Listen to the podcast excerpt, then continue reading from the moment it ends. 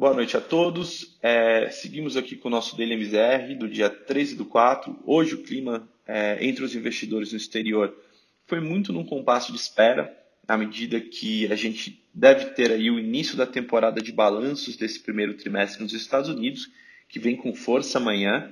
Então, o mercado tem uma expectativa de que o lucro por ação das, das companhias, principalmente as que compõem o S&P 500, sofram ali uma redução de 10% neste primeiro trimestre, seria a maior queda é, na base anual desde o terceiro TRI de 2009, quando os lucros caíram ali quase 16%.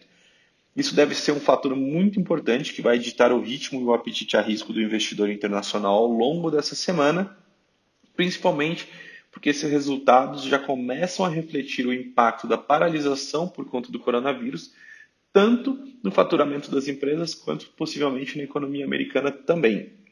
Além disso, o mercado ele segue atento à situação da pandemia do coronavírus. Nesse final de semana tivemos também algumas informações bem importantes divulgadas pelo John Hopkins Center, né, que registrou hoje um número que, de 1,8 milhões de contaminados, com aproximadamente 116 mil mortes globalmente.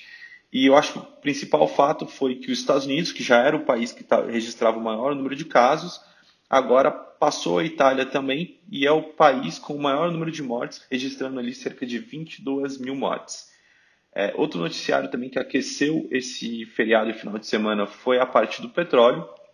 A commodity operou em alta grande parte do dia, é, estendendo os ganhos que foram vistos ao longo do final de semana, após o anúncio do acordo histórico ali de corte na produção da OPEP+. O acordo que foi firmado ontem, no domingo, veio depois que o presidente Donald Trump interviu né, e assumiu também parte desses cortes na produção, com, com os quais, inclusive, o México ali até se recusou a concordar. É, no entanto, a, a, o petróleo devolveu parte dessa alta ao longo do dia, fechando, fechando hoje levemente no campo positivo, com uma alta de aproximadamente é, 0,25, né, por conta da percepção dos investidores de que, mesmo com essa redução da produção, isso ainda não vai ser o suficiente para conseguir compensar a queda na demanda por conta da paralisação é, global devido ao coronavírus. Com isso, o mercado acionário americano fechou grande parte em baixa, é, olhando quando a gente olha o índice Dow Jones S&P, porém o Nasdaq né, foi na direção oposta e fechou a sessão no campo positivo. Então, no fechamento dessa segunda, o Dow Jones encerrou o dia em queda de 1,39, o S&P recuou 1,01% e o Nasdaq subiu 0,48%. Na Europa, os mercados financeiros permaneceram fechados, né? ainda devido ao feriado da Páscoa, então a gente não teve negociação.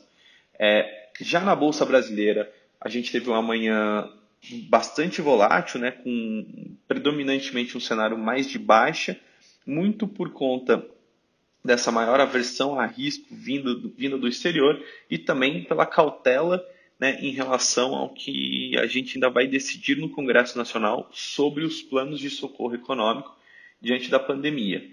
É, porém, no meio da tarde, o índice acabou revertendo essa queda né, e foi na contramão também dos indicadores americanos, bastante suportado pelos avanços de papéis com, com forte peso no índice Bovespa, como Vale e Petrobras, que seguiram muito os preços da commodity e deram suporte para o indicador se manter ali no campo positivo. A Vale aproveitou bastante o avanço do, do minério, né, que subiu quase 1% e fechou o dia em alta de quase 3%. Já a Petrobras, que chegou a bater 2,14% ao longo do dia, né, entregou parte dessa alta junto com a commodity e encerrou o dia subindo 0,59%. É, o destaque do dia ficou para as empresas do setor de proteína, Marfrig ali, que subiu quase 6% e JBS 4%, né, muito por conta é, da visão do mercado de que essas empresas podem passar com maior tranquilidade pela crise causada pelo coronavírus, muito devido à exposição que elas possuem em China também, que é um mercado que já está sendo retomado, e também por serem empresas do mercado de alimentos. Além disso, eu acho que a gente tem que manter bastante o a, no mercado brasileiro é muito importante também se manter atento, inclusive na relação é, do ministro da Saúde, Mandetta, com o Bolsonaro. Deu sinais de melhoras ao longo desse final de semana, com o ministro dando, é, seguindo mais ali um discurso é, em linha com o que o Bolsonaro vem também é, falando aí nas, em suas aparições públicas, então que tira um pouco ali do risco de relacionamento entre os, entre os dois. É, na parte de câmbio, eu acho que o grande peso foi por conta do petróleo, né? Fez com que ali a gente tivesse uma mudança no humor global e com isso fez com que ajudou o dólar a se valorizar também contra, acho que aí as principais moedas emergentes, emergentes entre elas o real. Né? Eu acho que no encerramento de hoje a moeda americana ela foi negociada a R$ 5,18, registrou uma alta ali de 1,72%, quando comparado aos principais pares, a, o peso mexicano também é, teve ali uma desvalorização de 1,33 frente ao dólar e a lira turca ali também recuou 1,27 em relação à moeda americana. Na parte de juros, eu acho que fica cada vez mais evidente de que a atividade econômica esse ano deve sofrer ali um grande tombo, é, o que continua a colocar uma pressão muito forte na curva de juros brasileira, com a percepção do mercado de que a nossa taxa básica deve ser ainda menor.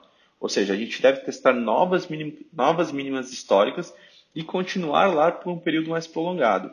Então, acho que não por acaso a gente teve aí uma queda em toda a curva de juros brasileiro hoje novamente é muito ali no começo e na parte intermediária da curva, então reduzindo um pouco ali da inclinação, aumentando o achatamento na curva, é, com os, os vencimentos mais curtos aí registrando novos pisos históricos. Então o DI 21 bateu 3.09 no seu fechamento e o DI 22 ali a 3,76. Então muito em linha com o discurso que a gente vem falando de juros mais baixos por muito mais tempo.